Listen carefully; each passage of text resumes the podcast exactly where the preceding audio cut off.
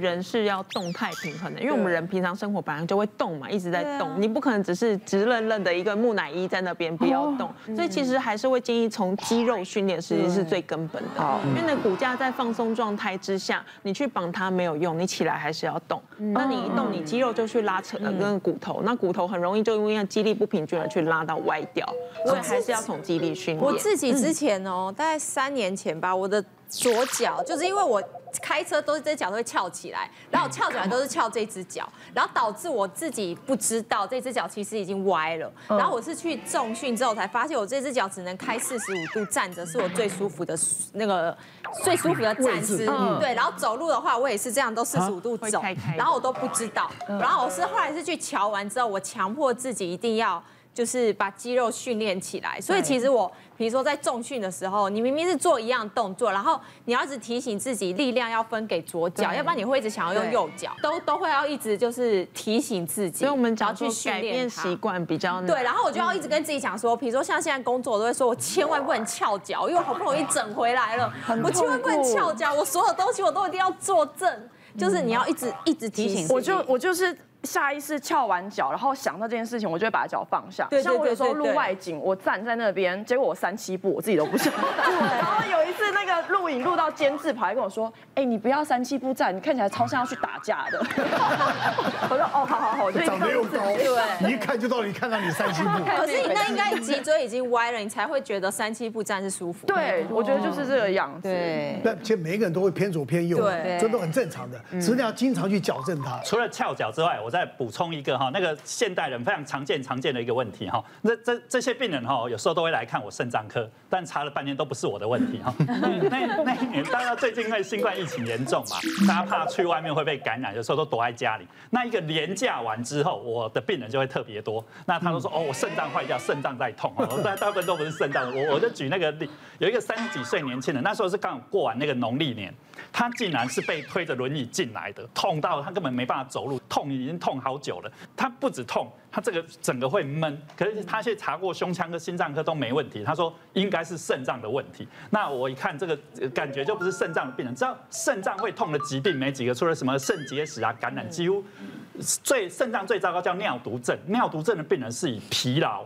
累累的，然后恶心想，不是以痛，痛大部分都不是。那我我就轻轻按一下，哦，他那个痛点哦，痛到受不了。那我就问他几件事哈，我说最近哈那个呃连假都在做什么？因为我很怕他是不是会去有知道会痛哦。一个是你不晓得在什么擦地啊，那种姿势不对。他不是，他说他他整个都是躺在沙发上玩手机。好，那我就问一下，你的沙发是那种深的还是浅？他说是那种很深很软的。你知道很深很软的，你会让。躺大拉拉躺着，可是你的腰椎根本没有任何一个靠，对你，你知道没有靠的时候，你自己肌肉就要去撑住那个力量。你可以把你的手用力握看看，握不到一小时，你这里就很酸很酸，哦，就不要放松，一直握着。可是你那块肌肉如果不停的这样撑住。看你你你会觉得很软，但事实上它一直在用力。那这样久了之后，就是叫做下背肌筋膜炎就跑出来。后来跟他说，其实我开一点简单的那些止痛药，我请他还是去看一下复健科医师啦。这个东西其实呃，我只能说现代人哈，一个是手机，一个突突然间 肩肩颈酸痛酸麻，我们以为是压迫到，或者其实大部分都跟你的那些手机跟卧沙发卧太久相关。那最近因为疫情关，越来越多这种病人哈，大家呃大家我会建议大家什么。三十分钟起来伸展一下，活动一下。那那种沙发哈，如果说尤其是你那个腰椎不好什么，不要用那种太软、太深的，真的很深的，你就放一个支撑的那个靠垫，好像会比较安全。嗯，我是以前是篮球、游泳，我是真的运动员。我我我年轻的时候，那真是天不怕地不怕啊。然后呢，摔啊打，到了到了到二十几岁啊，就开始腰痛。我那痛起来啊，是床都下不了啊，痛到。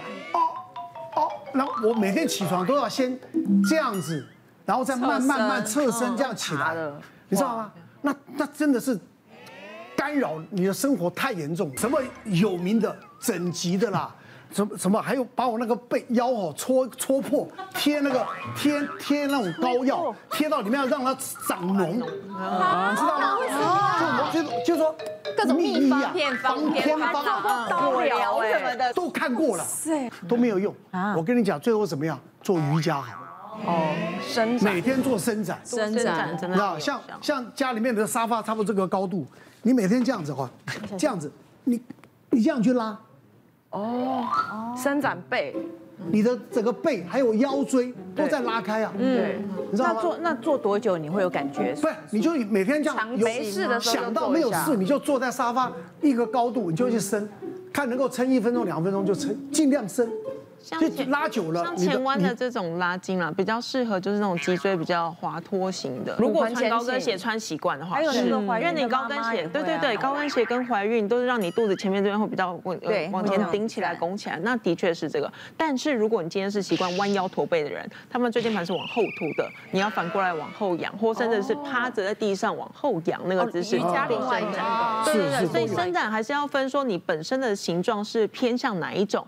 你过度往前拱的，你就是往前伸展；那你过度往后，你平常已经弯腰驼背了，那你这个时候就要往后拱，反向把它伸展开来，这样对它是最有效的哦。我们洪医师，我们现在讨论什么？嗯，呃，我们知道哈，接接下来就是夏天了哈，夏天哈食物很容易腐败，那我们都吃了一点比较不新鲜的，可能会拉拉肚子。你们拉拉肚子会不会去看医生？不会，不会拉拉肚子就是轻症嘛，然后就好了嘛，对。可是有时候某一些拉肚子就要非常小心了。我就先举一个案例哈，有一个六十几岁的那个洗肾病人，他平常其实还蛮健康。那你知道呃洗肾最惨的一件事，就在洗肾的时候想要上大号。你知道洗肾呃我们洗肾是要打两针固定，之后一固定就要四个小时，不能动。不能动。可是他们洗肾没有小便嘛，所以倒没有上小号的问题。可是万一他想要上厕所就麻烦了，因为他已经打了两针啊，护理师要赶快把血赶回去，把它固定好，然后请他去上个厕所。那那个病人在一一呃一来就病恹恹，然后不到洗不到半小时说他要上厕所，收回去呃后来又回来了，又半小时又要上厕所，哇，那真的很辛苦。那护士小姐被搞得哇满头包，可是她真的很累很累。那我们就问她怎么一回事，她说呃前一天有吃了那个生鱼片。那她家人都还好，可是她就一直一直很不舒服，一直一直想要上厕所，而且拉很多，拉到有一点点出血。那我们就我们家人说要不要呃洗完之后赶快去那个挂急诊检查一下。她说拉肚子嘛，就拉肚子而已，干嘛去这么大费周章哈？那后来回去之后不久不久，他的家人就打电话来说他发高烧。好，就就除了拉肚子开始吐，然后发高烧，发高烧之后人越来越叫不醒。我说哇，这不不不对了，赶快去送急诊哈。那送急诊到那呃到急诊之后，白血球已经非常高了，白血球两万多。然后那个呃这叫做败血症哦，已经败血症。那败血症之后就赶快收住院，收住院第一天意识就改变，那叫败血性休克。就是说我们严重的细菌呃进入我们身体，那叫菌血。那菌血影响到你的一些呃呃，我们讲一些血压、心跳等等，就会产生那个叫败血症、败血性休克。嗯，然后呢就到加护病房，那就开始要打抗生素嘛。然后打抗生素打完之后，后来细菌培养出来就是一支菌叫做李斯特菌。李斯特菌在现在最多，在三四月的时候，在自然环境啊，我们的饮水啊，哈，还有一些动物的粪便都可以找到这支菌。那这支菌哈，那个感染的话哈，其实。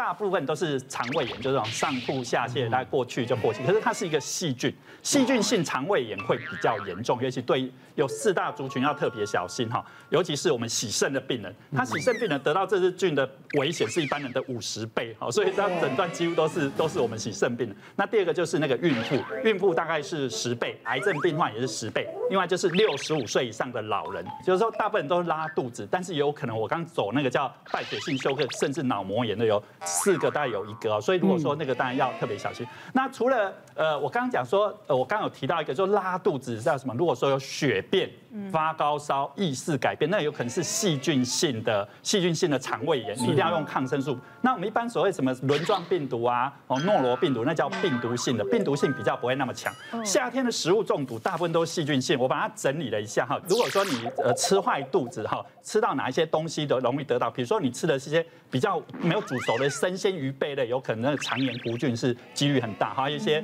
像沙门氏杆菌在一些肉啊、蛋啊、牛奶，你说牛奶放在室温底下三四个小时就有可能会得到感染，要小心哈。还有一些大肠杆菌，大肠杆菌藏在我们那个凉面有没有？你吃那个凉面，哎，大肠杆菌生菌数过高，还有吃一个剉边有没有？剉边哦，这个也是会大肠杆。生菜沙拉因为没有煮熟，那另外就是金黄葡萄球菌，在我们很多如果那个厨师手上有个伤口。